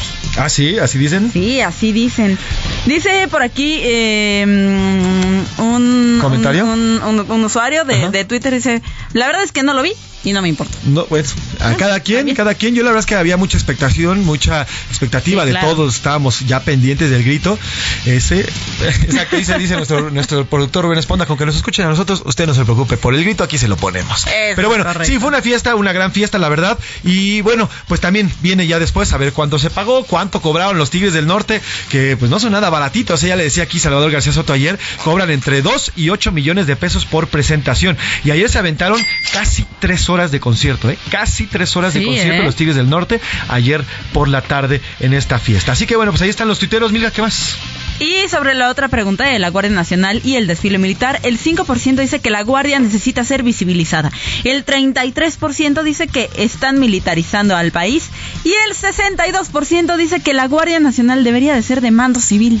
Sí, claro, a ver, ojo, eh, bueno, hoy ya no lo es porque ya la reforma ya no lo permite, pero fue concebida tal cual como mando civil. Hoy el secretario de la defensa en su en, en el discurso que emite habla habla de, eh, de un mando civil porque al final es el presidente, el presidente es el comandante supremo de las fuerzas armadas y él y él eh, bueno pues va a ser a su vez el comandante de la Guardia Nacional. Pero es trampa, ¿no, José Luis? ¿Tú, tú qué piensas? Yo lo veo como una trampa. ahí. Pues al final, al final no es lo que nos prometieron. Exactamente. Más que, más que trampa, eh, no es lo que nos prometieron y pues eh, ahí está el tema, ¿no? Oye, oye, eh, José Luis, nos preguntan que cuándo pueden pasar por los boletos, a qué hora, en qué lugar, los detalles para que puedan pasar los ganadores. Ahorita se los vamos a dar eh, por vía mensaje, se los mandamos Perfecto. para que puedan acudir y vas- vamos a entregarle estos dos boletitos que mire, si usted no está viendo, ahí lo estoy enseñando. Vámonos con los curuleros de San Lázaro en la rola de la semana. Hoy nos hablan de ser mexicano, nada más y nada menos. Qué bonito es ser mexicano. Yo estoy orgulloso, ¿tú estás orgulloso? Yo estoy muy orgullosa de ser mexicana, caray. ¿Orgulloso de ser mexicano, mi querido Oscar? Por supuesto que sí. Orgullosísimos y todos aquí somos orgullosos a pesar de todo y a pesar de los gobernantes. ¡Viva, ¡Viva México! México! Vamos con los curuleros de San Lázaro.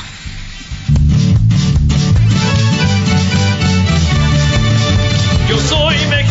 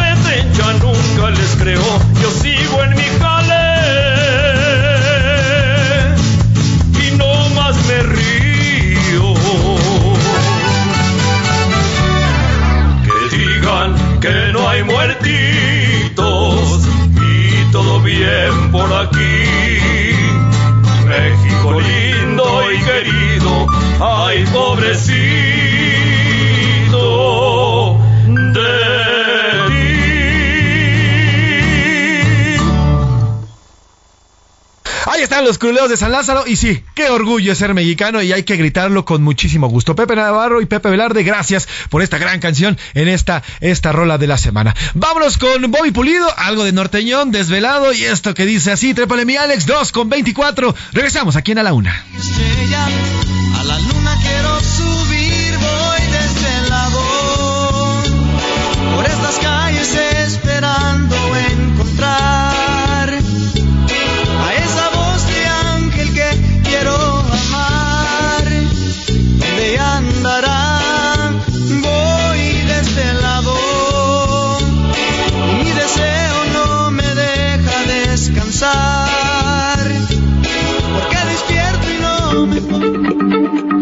Heraldo Radio, la H se lee, se comparte, se ve y ahora también se escucha.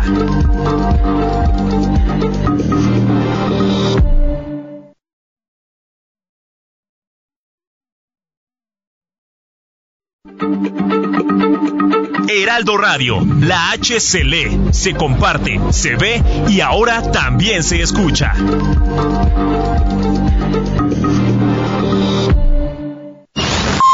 Ya estamos de vuelta en A la Una con Salvador García Soto. Tu compañía diaria al mediodía.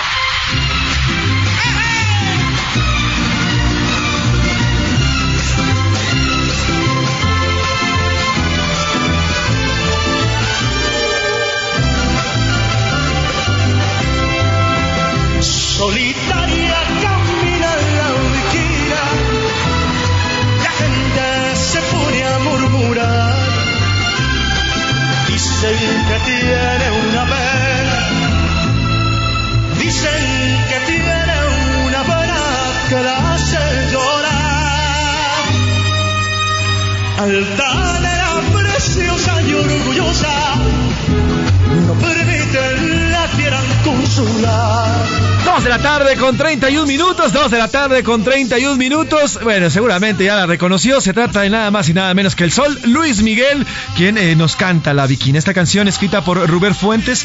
Eh, y bueno, pues eh, esta canción que habla de esta mujer, la Bikina, orgullosa y altanera, se hizo, ya le digo, la escribió Rubén Fuentes, pero cobró una gran relevancia con el señor Luis Miguel en este disco de México.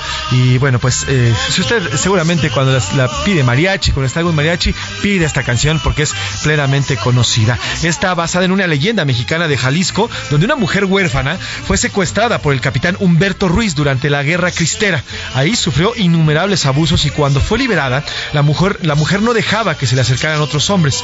Luego de un tiempo se reencontró con el capitán, no le dijo nada, pero caminó junto a él y al final, tras pasar una noche con su amado, la Viquina subió una montaña y desapareció. De eso habla esta canción, La Viquina de Luis Miguel, bueno, escrita por el señor Rubén Fuentes, pero cantada por Luis Miguel. Miguel. Trépale mi Alex. ¿Y cómo dice?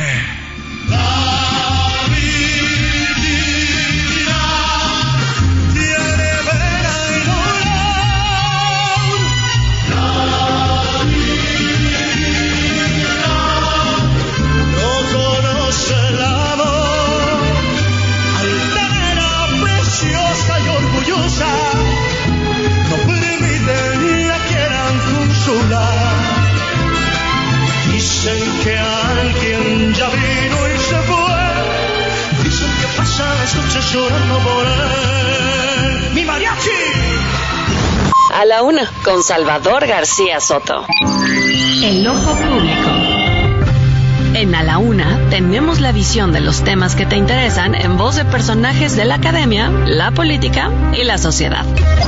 Hoy escuchamos a Melisa Moreno. En Melisa lo explica todo.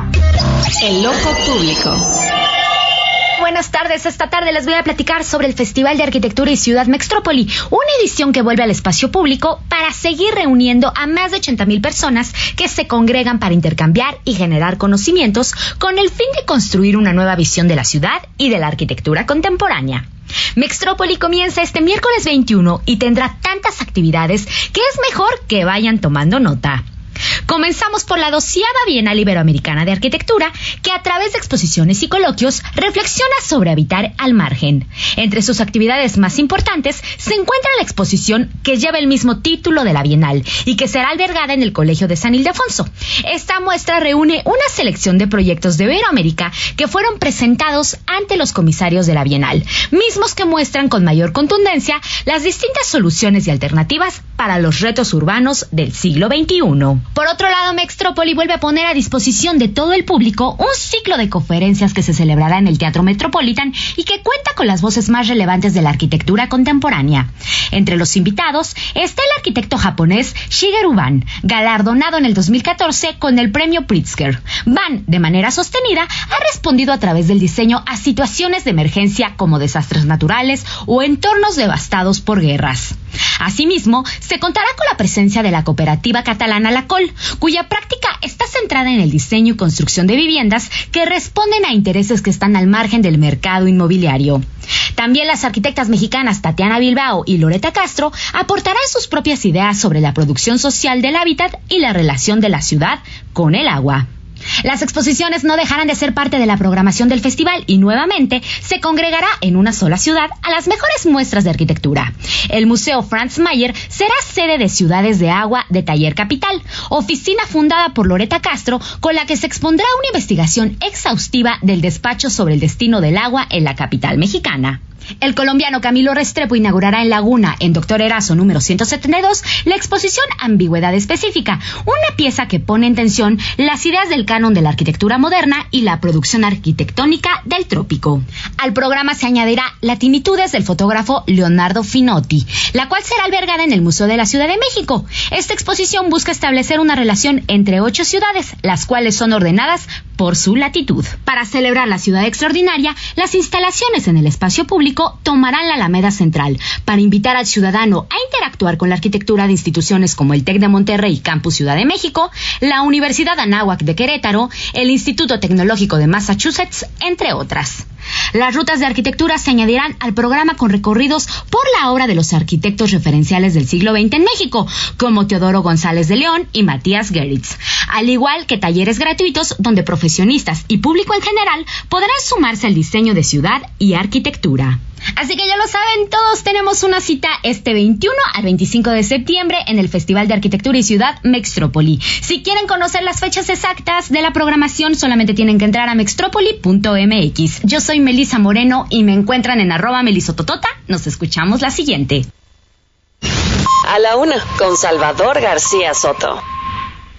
Pues gracias Melissa Moreno, gracias por como siempre todos los viernes en Ojo Público. Recuerde que todos los días en Ojo Público tenemos una opinión importante de expertos y de académicos y los viernes, que es más relajado, pues tenemos a la gran Melissa Moreno, periodista experta en temas culturales. Oiga, y hablando de cultura, hace unos minutos nos dejó aquí el doctor Zagal, con quien platicamos largo y tendido sobre la independencia, un, un ejemplar de su libro y se lo vamos a regalar.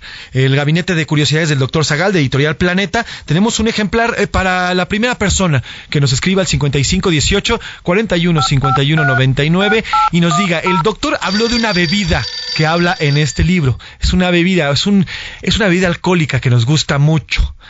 Dígame qué bebida, qué bebida se refería, le voy a dar una, una pista. nos, nos, la echamos cuando estamos crudos, o también cuando hace mucho calor, o también en los estadios las venden. Ya le di una gran pista, bueno, pues de esa bebida pónganos su respuesta y su nombre completo y se va a llevar este libro, El Gabinete de Curiosidades del Doctor Zagal de Editorial Planeta. Y dicho esto, vámonos con la información. Eh, fíjense que ayer ya les platicaba que Miguel Ángel Félix Gallardo, este narcotraficante, este criminal, fundador del cártel de Guadalajara, ayer estuvo, a punto de ser liberado del penal de Puente Grande. Pero quien nos tiene la información es Mayeli Mariscal, nuestra corresponsal, quien muy atenta y está chambeando también el 16 de septiembre como todos nosotros, nos tiene el reporte. Mi Maye, ¿cómo estás? Buena tarde. Muy buenas tardes, José Luis. Buenas tardes también a todo el auditorio. Pues como comentas, esta audiencia que se realizó el día de ayer en el penal de Puente Grande, en el cual se iba a definir el traslado de Miguel Ángel Félix Gallardo a su domicilio, luego de que le fue concedida eh, pues esta medida de prisión domiciliaria, en donde estaría pasando el resto de su sentencia de 40 años, le restan al menos 8 años, eh, y bueno, esto eh, no se concretó. El día de ayer inició esta audiencia alrededor de las 6.15 de la tarde y eh, la defensa presentó el dispositivo, un brazalete de localización, de geolocalización, la cual eh, pues se hicieron pruebas y todo estuvo eh, pues aparentemente en regla. Sin embargo, finalmente se dio por parte del juez del juzgado cuarto de distrito de Puente Grande, Jalisco, que estaba auxiliando al juez séptimo de distrito de la Ciudad de México con esta petición de traslado eh, señalaron que, bueno, no era eh, o no había las condiciones necesarias para que la Guardia Nacional escoltaran al narcotraficante a su vivienda y se cancela hasta el próximo 23 de septiembre a las 6 de la tarde. Se reanudaría de nueva cuenta, se llevaría a cabo de nueva cuenta esta audiencia. La abogada defensora de Miguel Ángel Félix Gallardo señaló que, bueno, desde las 2 de la tarde eh, se, por parte de la Secretaría de Seguridad, Rosa Isela Rodríguez, eh, se giró un oficio para retrasar justamente este traslado. Sin embargo, pues bueno, la noticia se conoció pues ya cerca de las 8 de la noche eh, que esto no se llevaría a cabo. Así es que, pues esa es la información. Eh, por lo pronto, Miguel Ángel Félix Gallardo fue trasladado de nueva cuenta a su celda y por supuesto se está monitoreando su salud. Hay que recordar que él tiene al menos 22 padecimientos y fue por esta causa también que se le concedió la prisión domiciliaria porque requiere pues atención médica eh, pues rigurosa debido a estos padecimientos. Así es que pues esa es la información, José Luis. Mayeli, ¿qué, ¿hasta para cuándo se, se pospuso la audiencia para una próxima o posible liberación? 23 de septiembre a las 6 de la tarde. Pues estaremos pendientes, Maye, de lo que vaya surgiendo por allá y te pido que hagamos contacto cualquier cosa que eh, vaya surgiendo. Oye, Maye, y aprovecho que tengo en la línea, ¿cómo vivieron ayer en Guadalajara, la tierra del mariachi, del tequila, estas fiestas patrias? Pues muy bien, fíjate que pasados bajo agua eh, cayó una importante lluvia en la en el primer cuadro de la capital eh, jalisciense. Y bueno ahí se realizó esta tradicional arenga por parte del gobernador Enrique Alfaro Ramírez después de dos años de tener la plaza vacía y de no llevarse a cabo este acto cívico, pues el día de ayer se realizó y a partir de las nueve diez de la noche inició este concierto del cantante Pepe Aguilar, el cual, a pesar de la lluvia, pues la gente estuvo ahí al pie del cañón disfrutando de la verbena y de este concierto. Esa, esa fue prácticamente eh, pues lo que se vivió el día de ayer aquí en Guadalajara. Y mucho tequila y mucho baile, me imagino, mi querida Maya. Te mando un abrazo, que tengas bonito fin de semana. Igualmente, feliz fin de semana para todos. Mayeli Mariscal, corresponsal ahí en Jalisco. Ya vámonos a Chiapas porque la Secretaría de Defensa Nacional ha implementado el plan DN3, esto por las fuertes lluvias que ha caído en este estado al sur de la República Mexicana. Ahí está José Torres Cancino, nuestro corresponsal en este estado y nos tiene la información. Tocayo, ¿cómo estás? Buena tarde. José Luis, buenas tardes, qué gusto saludarte. Llueve sobre mojado aquí en Chiapas en al menos 20 municipios de esta entidad, según el reporte del Sistema Estatal de Protección Civil a consecuencia de las últimas lluvias que se han registrado, principalmente en la zona sur de la entidad, donde ya hay daños y afectaciones debido a estos intensos chubascos que hemos tenido pues en las últimas horas. Solamente en los municipios de Tuzantán, Tapachula, Tuxlachico, Huixla y otros se contabilizan más de 200 familias damnificadas debido al desbordamiento de por lo menos cuatro ríos, José Luis, y hasta el momento se están improvisando ya algunos refugios temporales pues para darle abrigo a estas familias que desafortunadamente en estos momentos no pueden regresar a sus hogares. En cuanto a lo que eh, mencionas, el plan DN3, el, la Secretaría de la Defensa Nacional lo ha comenzado a implementar ya en, en un punto estratégico que es la carretera San Fernando-Chicoacén, donde los derrumbes han dejado incomunicada esta zona, esta importantísima zona del centro de la entidad y también en otros puntos, en otros municipios, principalmente aquellos que conducen hacia la frontera con Guatemala, en la ruta hacia el volcán Tacaná, este coloso importante de la frontera sur, donde también el ejército y la Sedena implementan ya pues este desasolve de caminos, de ríos también, y de rutas que conducen hacia, hacia caminos de evacuación en caso de una situación de mayor urgencia para los pobladores chiapanecos. Así que se pronostican más lluvias durante el fin de semana con las crecientes de los ríos y por lo menos cuatro de estos ya desbordados en el sur de Chiapas, José Luis. Tocayo, cuéntanos de los migrantes, estas caravanas que están pendientes todavía de salir por la zona de Tapachula y esta zona ahí en Chiapas, eh, pues ¿qué, ¿qué ha pasado con ellos luego de estas fuertes lluvias? Bueno, prácticamente son grupos de 400, 500 personas, las denominamos ya como mini caravanas que salen pues a diario desde Tapachula, solamente en lo que va de este 2022 han salido 17 grupos desde esta localidad fronteriza con Guatemala. Y lo que sucede ahora, José Luis, en la actualidad es que ya no llegan hacia la frontera norte, justo en Huixla, que es un municipio a 45 kilómetros del punto medular de estas caravanas, se disuelven y empiezan a caminar hacia San Pedro, Tapanatepec, Oaxaca, que es donde están buscando los trámites. De allí se les pierde la pista, empiezan a caminar por grupos individuales o de 10 personas, 20 personas y buscando ascender lo más pronto posible hacia allá, hacia donde ustedes están en la Ciudad de México y consecutivamente a eh, entidades de la frontera con Estados Unidos, José Luis. Pues eh, Tocayo, estaremos pendientes, José Torres Cancino, de todo lo que vaya surgiendo, tanto esas minis caravanas que nos platicas y de las fuertes lluvias que están cayendo allá en Chiapas. Te mando un abrazo y que tengas buen fin de semana, José. Abrazo de vuelta a la capital del país. Buenas tardes. Saludos, José Torres Cancino, nuestro corresponsal allá en Chiapas. Y vamos a otro tema. Último minuto en A la Una, con Salvador García Soto. Oiga, le tengo información de último minuto. Aquí en la Ciudad de México hay una volcadura, una volcadura de eh, una pipa en la eh, México-Toluca con dirección hacia la Ciudad de México. Hay una persona lesionada. Afortunadamente hoy el tránsito al ser día de puente pues es menor y no hay afectaciones eh, al tránsito porque hay poco tránsito en realidad, pero sí está bloqueando esta parte de la México-Toluca. Así que si usted va hacia allá o regresa, tenga mucho cuidado porque bueno, pues ahí está volcadura. Ya los bomberos y protección civil de la ciudad están atendiendo esta, esta volcadura, pero bueno, cuidado. Si usted viene o va ah, en las carreteras, aguas también y maneje con mucho cuidado, por favor.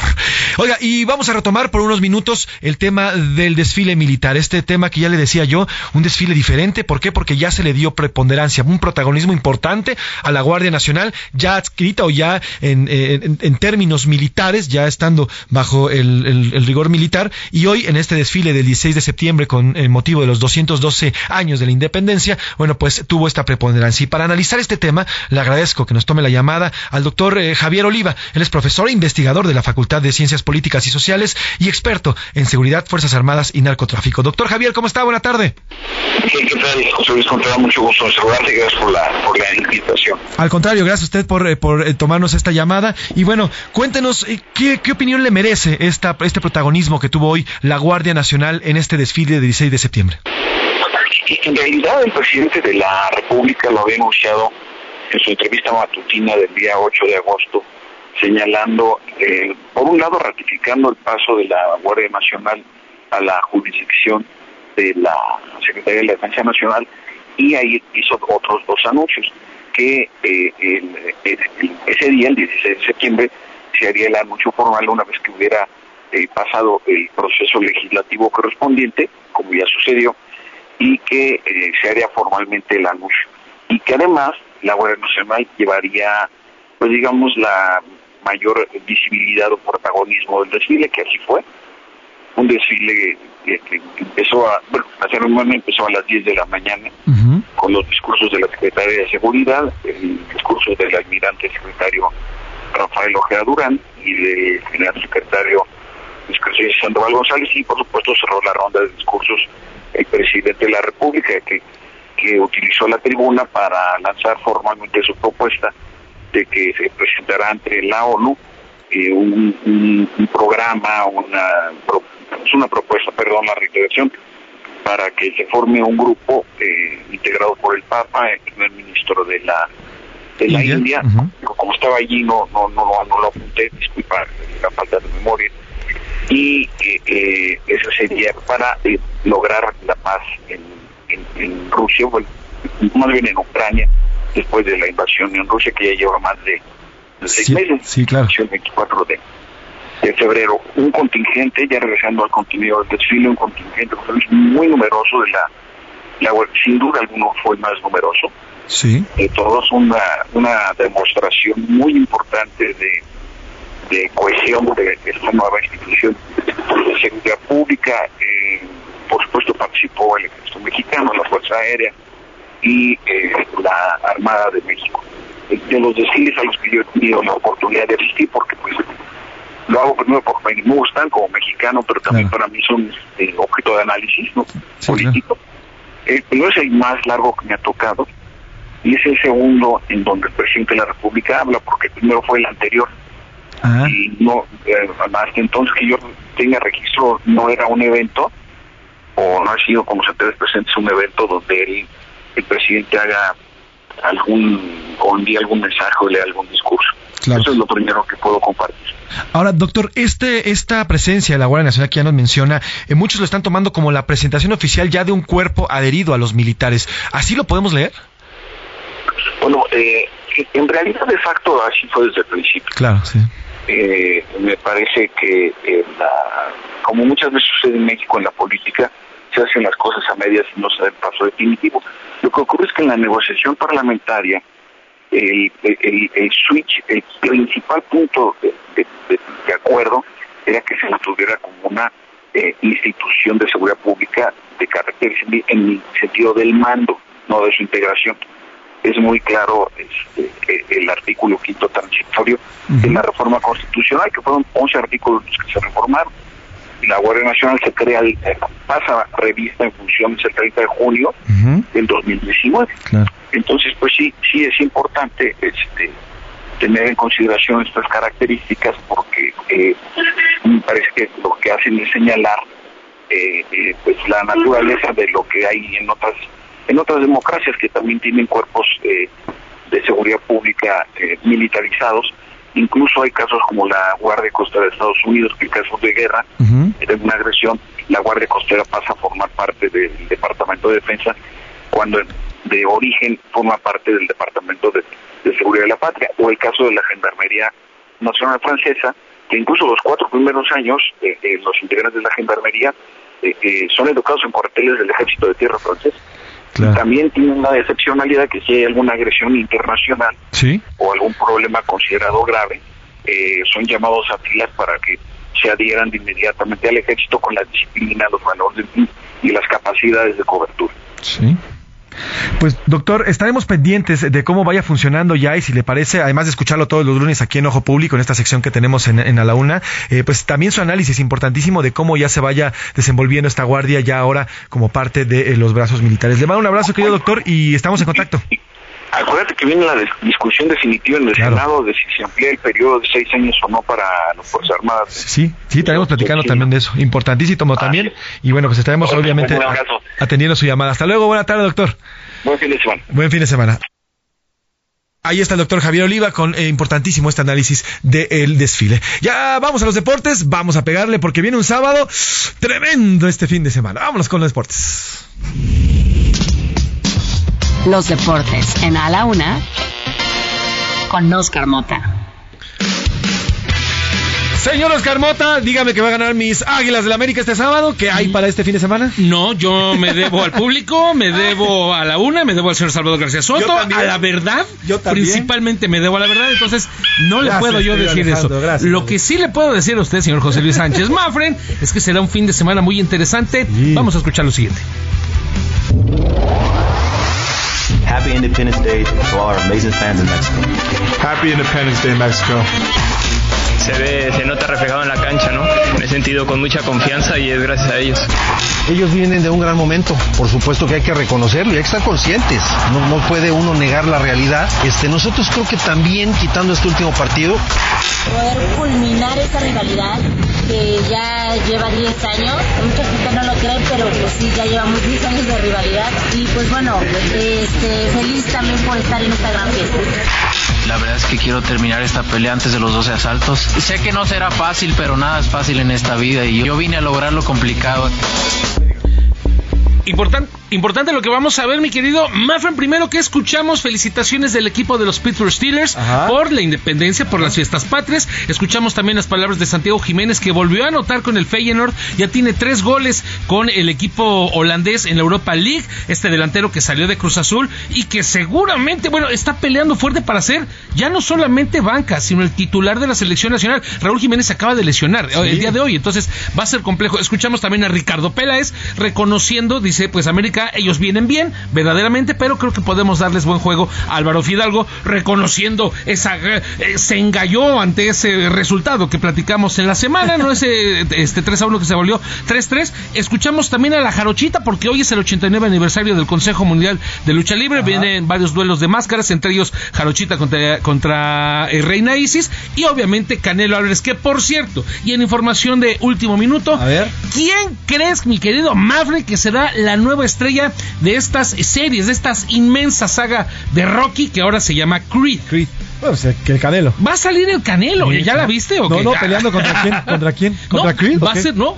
eh, subió una foto Michael B. Jordan, que es el protagonista de Creed, diciendo: Estoy entrenando a la leyenda para Creed Ay. 3. Ya lo verán. No sabemos de qué va a salir el Canelo Álvarez, pero bueno, ahí está. Tus pronósticos. A ver, uno por uno. Voy. Canelo Golovkin. Ah, Canelo, va a ganar Pero, Canelo. pero decisión no Eh, No, no, va, este, decisión eh, totalmente para Canelo. Decisión unánime o dividida. Eh, dividida. va. ¿Cuántas opciones hay, verdad? Dividida, Increíble, dividida. ¿no? Muy bien, Dividida. aquí nos vamos a ver. Yo sí creo que puede caer un knockout entre el séptimo y el décimo, ¿eh? Ok. Pienso por ahí. A ver, América Chivas. América, obviamente, va un 2-1. 2-1. Dice Esponda que Un 2 a Chivas- 1 por ahí. A mí me parece, creo que tiene pinta para un empate interesante. quizá por ahí un 2 a 2. Me gustaría principalmente, ¿no? Lo que revisamos, pierde América esta racha de victorias, más no de no perder, ¿no? Continúa, continúa obviamente con esto y Chivas obviamente viene esta eh, derrota que tuvo, pero no creo que haya sido tanto culpa del funcionamiento del equipo, más que del portero. Ojo, ahí tener la situación con el equipo de Chivas.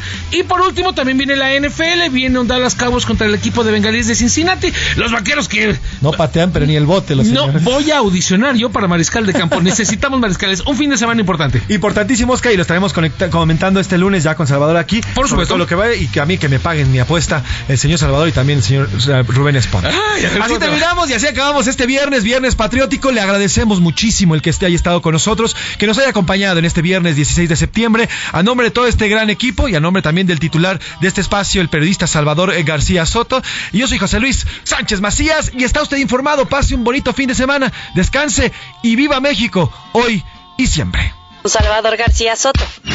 El espacio que te escucha, acompaña e informa. A la una. Con Salvador García Soto.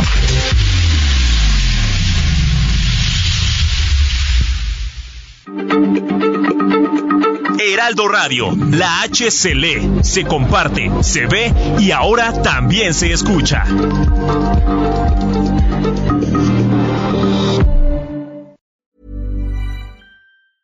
Hey, it's Danny Pellegrino from Everything Iconic. Ready to upgrade your style game without blowing your budget? Check out Quince. They've got all the good stuff shirts and polos, activewear, and fine leather goods, all at 50 to 80% less than other high end brands. And the best part? They're all about safe, ethical, and responsible manufacturing. Get that luxury vibe without the luxury price tag. Hit up quince.com slash upgrade for free shipping and 365 day returns on your next order. That's quince.com slash upgrade.